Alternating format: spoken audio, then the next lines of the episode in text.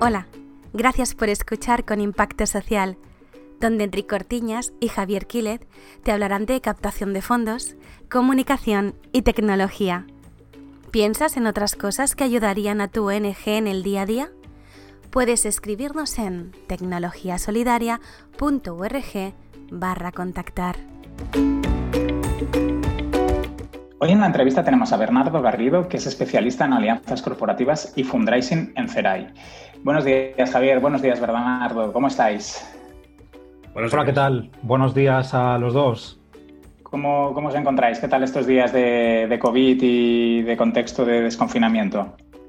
Pues adaptándonos a la situación, ¿verdad? Porque es algo que nunca habíamos vivido y, el poder volver a, a tener la oportunidad de salir, pues muchas ganas, ¿verdad? Mucha gente por la calle. Yo, en mi caso complicado, porque al final con dos peques en casa, todo es encaje de bolillos, jugar mucho al Tetris, encajando horarios, pero, pero bueno, bien, nos, nos saldremos de esta.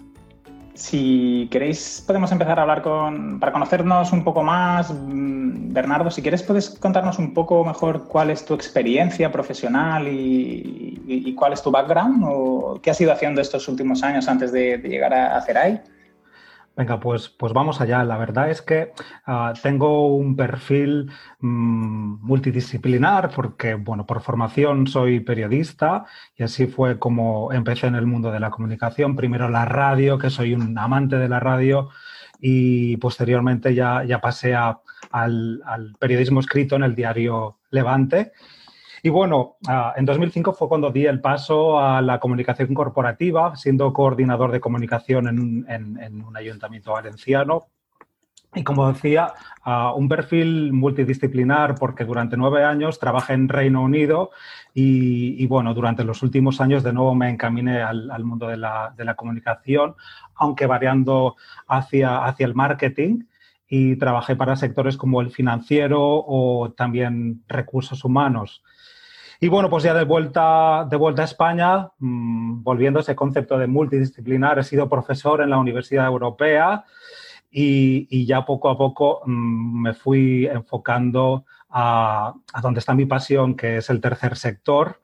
Y, bueno, he estado en, varias organizaciones ah, llevando la comunicación corporativa por un lado y ya desde hace un año estoy centrándome en, la captación, ah, anteriormente en Acción contra el Hambre y hoy en día en la ONG CERAI.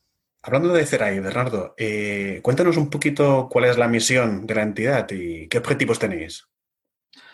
Muy bien, bueno, CERAI, primero mm, os explico, CERAI somos el Centro de Estudios Rurales y de Agricultura Internacional y nos dedicamos a la promoción de, varios aspectos, la soberanía alimentaria, la, agroecología y con ello lo que queremos hacer es reducir las desigualdades del campesinado y, fomentar ah, la existencia de un mundo rural vivo. Digamos que esos son los ámbitos en los que trabajamos. Y ahora estos días que hemos tenido que trabajar, teletrabajar, ¿cómo, cómo hacéis eh, estos objetivos? ¿no? Porque supongo que vuestros, el público objetivo al que os dirigís, bueno, no deben ser solo la, parte de los agricultores, ¿no? Pero eh, una parte importante es la interacción con ellos. ¿Cómo lo habéis hecho? Bueno, pues ah, os podéis imaginar como tantas y tantas organizaciones hemos tenido que cambiar absolutamente nuestra forma de trabajo. os explico que tenemos varias áreas de acción, somos una cooperación, perdón, somos una organización de cooperación internacional, estamos presentes en 10 países, así que en ese caso lo primero que tuvimos que hacer es un plan de acción frente, frente al COVID. Hemos tenido que repensar a cómo trabajamos y, de qué manera lo podemos llevar a cabo, poniendo especial hincapié primero la emergencia, ahora ya estamos trabajando en la reconstrucción en esos 10 países en los que estamos. Por otro lado, también tenemos mm, una serie de programas en, España, así que son actividades en centros escolares en las que promovemos una alimentación sana, sostenible, tenemos programas de huertos escolares, programas de comedores en los que hemos hecho durante los últimos años incidencia, incidencia política para reforzar esa necesidad de que eh, el alumnado tenga una alimentación sana por, supuesto, os podéis imaginar todo aquello paró y, bueno, hemos tenido que ir, que ir reaccionando, ¿verdad? Pues, pues trabajando, continuando con la incidencia política. Por ejemplo, recordamos la campaña ah, en Madrid, porque la comunidad autónoma mm, ofreció esos, ah, esos menús ah, basados en pizzas, sándwiches, es la alimentación por la que nosotros no apostamos, ¿verdad? Pues fue una de las claves también durante, durante este tiempo. Y respecto a lo que es propiamente el trabajo de, los, compañeros y compañeras, como, como, tantas ONGs, lo que hemos tenido que hacer es de forma acelerada ponernos las pilas en, eh, para la utilización de, diferentes programas para poder estar al pie del cañón. Eh, para conocer mejor el trabajo que, realizas en CERAI, eh, dentro de la organización, ¿qué, tipo de tareas desempeñas? Bueno, pues ah, eh, os tengo que, decir que la creación del área de colaboraciones, que es como, como la llamamos, es, es, nueva, simplemente hace unos meses. Por lo tanto, ah, de lo que me encargo justo es de crear esa estrategia que abarca desde ah, la creación de, alianzas corporativas con, entidades, como puedan ser fundaciones, empresas, etcétera, la captación de fondos, también el cuidar de, nuestros socios y socias y bueno, al ser una, ONG de un tamaño medio, de un tamaño pequeño, bueno, pues colaboro en otras áreas como pueda ser comunicación y eventos. Y Bernardo, de tu experiencia anterior, ¿qué cosas estás eh, aplicando en CERAI? Por ejemplo, si, no lo he entendido mal, tú tienes una experiencia en el Reino Unido, ¿qué cosas estás adaptando? ¿Qué cosas no se pueden adaptar por la cultura o por el, ámbito socioeconómico también, el tipo de organización también? Bueno, pues ah, es verdad que uno siempre bebe de las experiencias previas porque, porque tienes ese conocimiento de, primera mano y, como, decías, Enrique, ah, también tengo experiencia en el Reino Unido, donde sabéis que el tercer sector es, muy, muy, muy potente. Y, bueno, respecto a conocimientos que he ido aplicando, pues sí que, sí que es verdad que uno de los trabajos que tuve, el último en Charity Job, que es buscador de, trabajo similar a InfoJobs, pero dedicado exclusivamente a ofertas del tercer sector. Yo en este puesto eh, me encargué de gestionar las alianzas corporativas, por lo tanto, podemos decir que mm, esta experiencia me ha dado la visión de estar al otro lado, ¿verdad? al, que estoy, al que estoy ahora. Por lo tanto, en aquel momento yo era la persona que se, se preocupaba, se encargaba de, mm, realizar los, bueno, los acuerdos, ¿verdad? De asegurarme el cumplimiento de, cada uno de los puntos ah, pues que había en, ese, convenio, ver, los resultados, ¿no? Y esa necesidad desde el punto de vista de, ah, de las empresas privadas, pues por ejemplo, de ganar visibilidad, de tener acceso a tu base de datos de socios, de etcétera, etcétera, ¿no? Ah, pues eso es algo que tengo muy claro a la hora de ahora, estando al otro lado, cuando trabajo en la creación de propuestas para, para entidades, para, empresas, cooperativas en nuestro caso también, ah, pues tener muy, muy, muy presente cuáles son ah, las necesidades o los, intereses de, esa contraparte, ¿no? Es algo que siempre tengo en mente, por ejemplo. Mm, eh, Bernardo, mira, para esa persona que nos esté escuchando eh, en la entrevista, eh, ¿cómo una organización pequeña mediana puede establecer alianzas con el sector privado. ¿Nos podrías dar alguna, algunas ideas, algunas recomendaciones por dónde empezar? Bueno, pues ah, es, uno de los retos, ¿verdad?, ante el que nos encontramos en CERA y es uno de los retos que compartimos con otras organizaciones de, tamaño similar al nuestro, incluso también ah, más pequeñas. Es cómo, cómo afrontar esos primeros pasos para, para crear alianzas. Mm, bueno, yo creo que lo, que lo primero que habría que hacer es, mirar en casa, ¿no? conocer muy bien a tus públicos con los que tienes un contacto regular, puedan ser tus socios, pueda ser la, junta directiva, porque seguramente a través de ellos podrás identificar una serie de eh, empresas candidatas con las que con las que poder empezar a hablar, ¿no? Y al final, ah, digamos que ah, el tener ese conocimiento personal de, gente que ya ah, forma parte de, tu grupo y tiene contacto con esas empresas permite, mm, bueno, avanzar bastante porque, porque abre puertas. De, otra manera es un poco más, más complicado. Así que valorar lo que tenemos en casa, diría, para empezar. Y si hay alguna organización que ya está trabajando en la parte de captación o de crear alianzas, ¿les podrías recomendar alguna estrategia, no sé si innovadora o nueva que estéis aplicando, por ejemplo, en vuestro mismo caso? Bueno, ah, más, que, más que novedosa, ah, yo diría que mm, hay que hacer muy bien los deberes. Es decir, a la hora de, plantear una, propuesta de, colaboración, hay que preocuparse por conocer muy bien a, esa empresa a la que te diriges, a conocer muy bien cuáles son sus hábitos de, actuación, a saber con quién han trabajado previamente para, detectar cuál es su necesidad, porque al final, cuando tú ofreces una colaboración, tienes que tener en cuenta que, que esa empresa está buscando algo a cambio también, ¿no? Por lo tanto, esa personalización y, el trato humano mm, no, es simplemente un envío a través de, un correo, de una propuesta, sino tratar lo máximo posible de, poner cara a las personas y escuchar cuáles son sus necesidades. ¿Y te gustaría destacar alguna, alguna campaña o alguna acción de captación que estéis a punto de, lanzar desde Ceray, Bernardo? Para también la gente que quiera conocer un poco más lo que hacéis o incluso hacer aportaciones lo puedan hacer. Pues bueno, a raíz de, la pandemia, del coronavirus, lo que ocurrió es que tuvimos que ah, dejar en pausa ah, el, plan que, teníamos, que teníamos en mente y, bueno, focalizar en esas necesidades urgentes, ¿verdad? Ah, de cara a, la, captación, creo que hemos vivido un tiempo en el que el primer impacto, la primera llamada eh, respondía a esas organizaciones ONGs que trabajaban aspectos sanitarios o de, de atención a, personas en riesgo de exclusión social.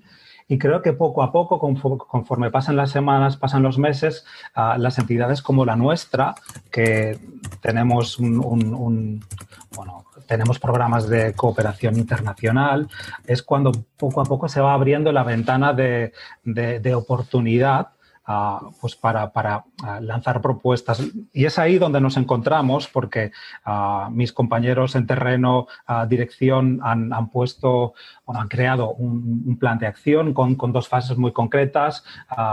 la fase de, urgencia, que es la que hemos hecho en un primer momento, seguimos, pero sobre todo nos centramos en, en la reconstrucción. De hecho, nuestro plan abarca 2020 y gran parte de 2021 Ah, y es este punto en el que nos encontramos, así que estamos cerrando esa propuesta para, ya lanzarla a, una serie de, empresas con las que algunas ya hemos trabajado anteriormente y otras ah, será la primera vez que, trabajemos con ella, con, ellos. Por lo tanto, es, este punto en el que nos encontramos y, bueno, ah, pues ahí estamos. Eh, Bernardo, ahora, si te parece, te hago una pregunta un poco de puertas adentro de la entidad. Una pregunta que, nos llega mucho, muy recurrente y que causa muchas dudas es la elección de las herramientas de trabajo. Eh, ¿Puedes compartir con nosotros cómo es de cuántas personas hay en, tu equipo de trabajo? ¿Cuántas personas hay en CERAI para que nos hagamos una idea del equipo? ¿Y qué herramientas tecnológicas usáis en vuestro día a día y por qué? Bueno, en CERAI contamos con un equipo de 40 profesionales ah, que estamos repartidos por los 10 países en los que estamos presentes y principalmente en, España. Tenemos nuestra oficina central en Valencia, pero también tenemos en, Zaragoza.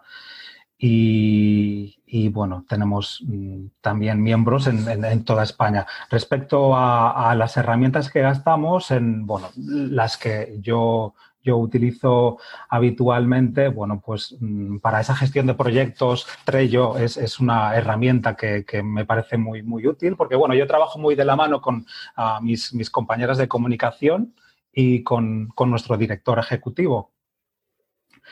Ah, eso respecto a la gestión de, proyectos, pero luego respecto a, bueno, el día a día para poner en marcha campañas, bueno, pues el equipo de, de colaboraciones soy yo, Así que tengo que sacar el máximo partido a mis conocimientos y en lo referente a la creación de material ah, visual, ¿verdad? Pues Canva es una herramienta que, es, también eh, la utilizo en, el día a día. Ah, porque, como sabéis, permite crear diseños atractivos sin, invertir ese tiempo, incluso tener el conocimiento avanzado que requiere otras herramientas como Photoshop. Luego también, ah, bueno, para, la gestión de, documentos, ah, para la creación de documentos, bueno, Google Suite. Ah, y, pues trabajamos sobre todo a, través de, las herramientas de Google. Si nos centramos en la parte de captación de fondos, Bernardo, ¿tenéis alguna plataforma preferida o utilizáis alguna plataforma en concreto? Bueno, pues Justamente acabamos de lanzar nuestra primera campaña de captación. Es, una campaña que, hemos lanzado a través de, Teaming y esta sería una de las, de las plataformas, una de las herramientas que, utilizamos. Ah, sabéis que ah, la diferencia entre Teaming y, otras plataformas es que simplemente ah, requiere la donación de, uno, de, un, euro al mes. Por lo tanto, conforme pase el tiempo, ¿verdad? el impacto va a ser, va a ser mayor. Luego existen otras plataformas, como conocéis, pues para llevar a cabo campañas de, crowdfunding, como por ejemplo Mi Grano de Arena, y esta es otra con la que también, ah, pues en este momento estamos trabajando para el lanzamiento de lo que sería nuestra primera campaña de, captación mediante el micro mecenazgo. Cuando tengáis las campañas activas y los enlaces, Bernardo, si quieres nos los puedes compartir y así también lo podemos poner en las notas de los programas para que la gente los pueda visitar. Muy bien, sí, sí, gracias. Os enviaré, os enviaré los enlaces, claro que sí. Fantástico. Perfecto. Eh, Bernardo, como última pregunta, en entrevista siempre nos preguntamos por qué nomines a otra persona que te gustaría que invitáramos. ¿A qué persona de otra entidad te gustaría que invitáramos al podcast? Bueno, pues ah, estaba pensando y, me vino a la cabeza a mi, compañero de Acción contra el Hambre. Bueno, fuimos compañeros en Acción contra el Hambre, es Daniel Castro. Él es actualmente responsable del área de alianzas de la ONG Grandes Amigos y seguramente habréis visto que durante este tiempo de confinamiento han hecho ah, un gran trabajo Así que creo que es, una, buena entrevista, seguro. Genial, perfecto. Pues así lo haremos. Invitaremos de tu parte. Muy bien. Pues muchas gracias, Bernardo, por la entrevista. Si quieres, nos puedes contar un. Dinos dónde podemos encontrar más información de CERAI y de ti mismo. Bueno, pues mm, la información de CERAI fácilmente se puede encontrar a través de, nuestra página web, que es www.cerai.org. Además, también estamos presentes en, las redes sociales, pues en, Facebook, estamos en Twitter, estamos en, Instagram. Y, bueno, ah, os invito a que, a que visitéis ah, nuestra página web también que, nos sigáis en, redes sociales. Y, bueno, por último, respecto a mí, pues bueno, simplemente podéis ir a, Google, ponéis mi nombre y me podréis encontrar fácilmente mi, perfil en, LinkedIn. Perfecto. Pondremos los enlaces eh, en, el, episodio del podcast. ¿De acuerdo? Así también ayudamos a quien nos esté escuchando a encontrarte. y genial, gracias por la entrevista, Bernardo. Ha sido un placer. Bueno, muchas gracias a los dos. Eh, os sigo escuchando. Un abrazo. Un abrazo. Este es un podcast de la asociación Más Impacto, una ONG que promueve el uso de la tecnología en el tercer sector y acompaña a entidades que quieran dar el paso en su transformación digital.